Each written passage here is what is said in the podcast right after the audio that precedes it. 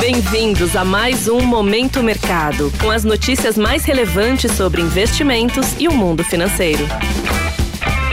Muito bom dia para você ligado no Momento Mercado. Eu sou o Wendel Souza e bora para mais um episódio desse podcast que te informa e te atualiza sobre o mercado financeiro. Hoje vou falar sobre o fechamento de ontem, dia 18 de outubro, e a abertura de hoje, dia 19.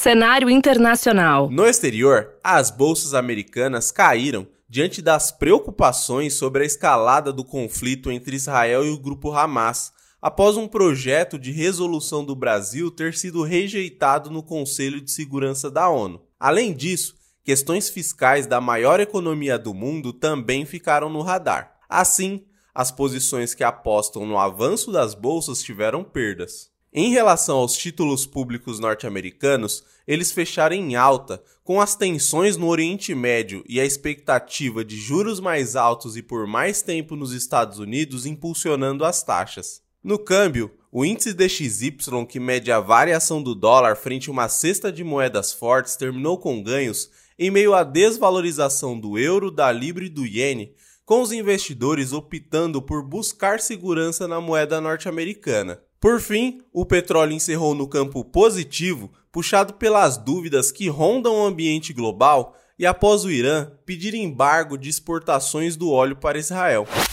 Cenário nacional. Por aqui, o dólar avançou 0,38% aos R$ 5,05 em dia marcado por valorização da moeda americana no exterior diante dos temores relacionados aos desdobramentos geopolíticos do conflito entre Israel e o Hamas. Desta maneira, as alocações acreditando na elevação do dólar foram favorecidas. No mercado de juros futuros, as taxas fecharam em elevação, ancoradas no avanço dos títulos públicos dos Estados Unidos, na força do dólar frente ao real e incertezas fiscais. Com isso, as apostas na alta dos juros futuros tiveram ganhos. Em relação à bolsa, mesmo com o bom desempenho das ações da Petrobras, o Ibovespa acabou terminando o pregão em baixa, em linha com a queda dos seus principais pares internacionais, em um cenário de aversão ao risco e busca global por segurança em função da cautela com os recentes acontecimentos no Oriente Médio. Assim, as posições compradas no índice encerraram no vermelho.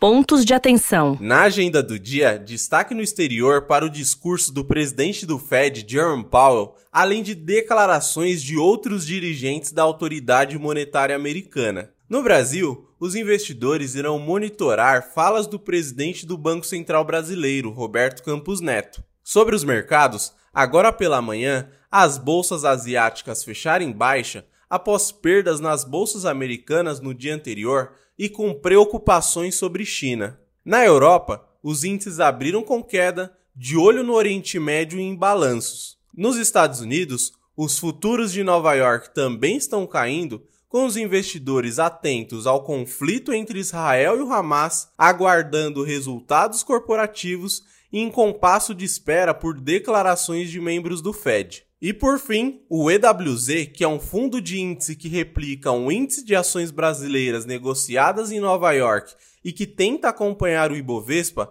opera com perdas agora pela manhã. Desta forma, termina o momento mercado de hoje. Agradeço a sua audiência, um excelente dia e bons negócios. Valeu! Você ouviu Momento Mercado com o Bradesco. Sua atualização diária sobre cenário e investimentos.